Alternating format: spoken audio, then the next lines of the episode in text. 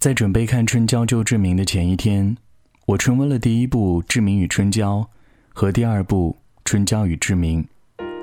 还记得二零一零年看第一部《志明与春娇》里，张志明在旅店里抱着余春娇说：“有些事不用一个晚上就做完的，我们又不赶时间。”那时候的爱情多好，玩世不恭的张志明嬉笑怒骂游戏人间，爱在情投意合时。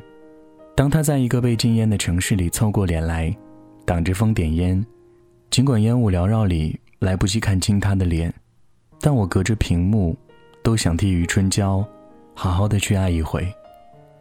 可是等到七年过了，电影《春娇救志明》里，张志明依然没有长大。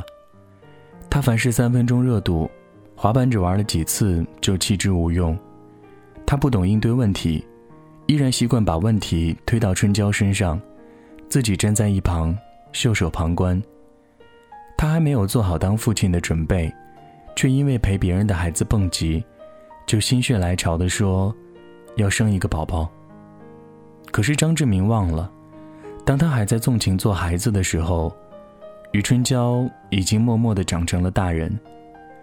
我们理解春娇，说到底是因为哪个女孩的心底。没有过一个曾经动情到骨子里，但是不那么适合的幼稚的前任呢？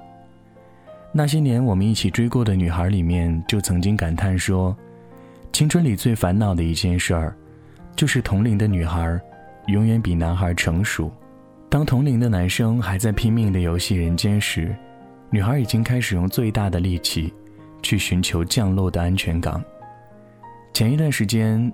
一个男生跟我说起他相亲时遇到的姑娘，他第一眼就看上了姑娘，就把自己的人生规划全盘托出，吉他、话剧、背包环游世界，一切看上去都很美，结果被姑娘一眼识破，冷冰冰地说：“我挺欣赏你的，但我觉得你应该找一个跟你目标一致的女孩。”我的这位男生朋友长得好看，也很会聊天。自知是婚姻市场里的抢手货，所以百思不得其解。他感慨：现在的女孩怎么都这么现实，连进一步了解的机会都不给。可我却忍不住替那个不知名的姑娘辩解：这不是现实，只是她比你成熟。在确定一件事情之前，他忍不住要先预判未来。如果觉得这个未来是松动的、不稳定的，需要冒着某种风险的。他会选择提前的放弃。很多男孩都是张志明，在扮演一个每天漂浮在空中、不赶时间的小孩。但来人间这么多年，总要有人先提前从天空飘下来，踏踏实实的扎根在地上。如果不能让他降落，那我宁愿一个人生活。如果说男孩的幼稚体现在动机，那女孩的幼稚。就体现在过程。我身边的一个女性朋友跟前任的分手堪称离奇。她和交往两年的前任一起去逛夜市，她说想吃煎饼果子，两个人就一起去找。到了煎饼摊跟前，她变卦想吃炒面，两个人随即去找炒面摊。好不容易绕过几条街找到了炒面摊，她又决定不吃，直接回家。前任教训了她几句。他有点生气，就顺口说了一句：“那就分手喽。”前任转头就走了。当时朋友以为是开玩笑，因为平时吵架的时候，他也常常用分手当借口，每次都咄咄逼人。看着前任被训话的像小绵羊，还觉得挺开心的。之后几天，前任都没有再联系过他。他拨前任的电话是忙音，去他的学校也避之不见。再后来彻底消失，只留下一条短信，大意是没有办法再忍受你一而再、再而三的任性。多少女孩都因为被纵容，便以为自己可以永远当坏小孩，结果就像童话故事里的彼得潘说的那样：“我原来一直以为妈妈会一直开着窗子等我，于是我在外面玩了两个月，又玩了两个月，再玩了两个月。”然后我飞回家，可是窗户已经拴住了，妈妈已经把我全忘记了。我的床上睡着一个小不点儿。很多感情最后都因为其中一方迟迟没能长大，所以重复着毫无意义的争吵，到最后相看无言，吵无可吵。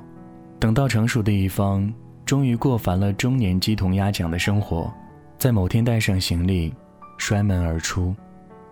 幼稚的那一方才意识到，如果自己总是长不大，没有人会一直等。爱情真的是一门太苛刻的功课了。需要两个人的成长，始终保持在同样的维度。彭浩翔拍了一个很美好的结局，给那些在爱情里早早成熟的余春娇和迟迟没能成熟的张志明。电影的最后，张志明终于长大，他下定决心求婚，并在唱完求婚歌之后对余春娇说：“是你让我长大。”导演企图煲一锅鸡汤，让看客们相信，在你身边的那个人。比你想象的更好，比你以为的更在乎你。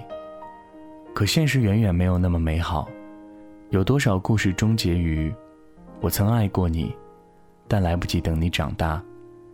但这应该也算不太坏的结果吧。余春娇们偶尔想起没长大的张志明，嘴角会微微一笑；而长大后的张志明们，会想起曾经让他成长的春娇。谢谢他陪伴自己，走过了漫长的那一段路。这篇文字来自于林一福，我是全麦同学。如果你也有故事想要和我分享，欢迎关注并私信全麦同学的新浪微博，也可以添加我的个人微信“全麦七七七”。祝你晚安，梦到喜欢的人。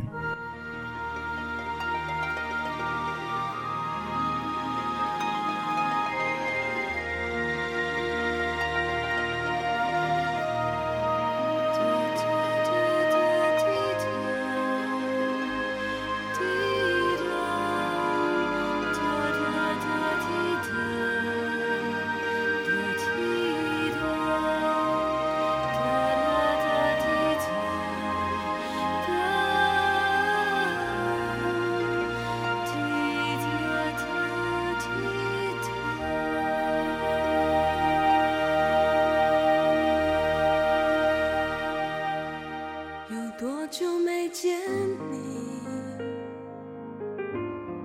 以为你在哪里。原来就住在我心底陪伴着我的呼吸。有多远的距离？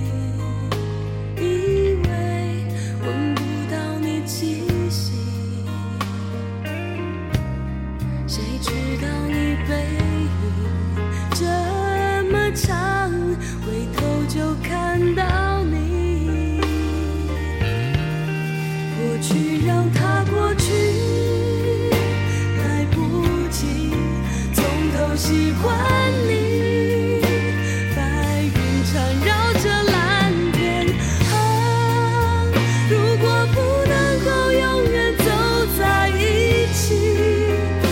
至，少给我们怀念的勇气，拥抱的。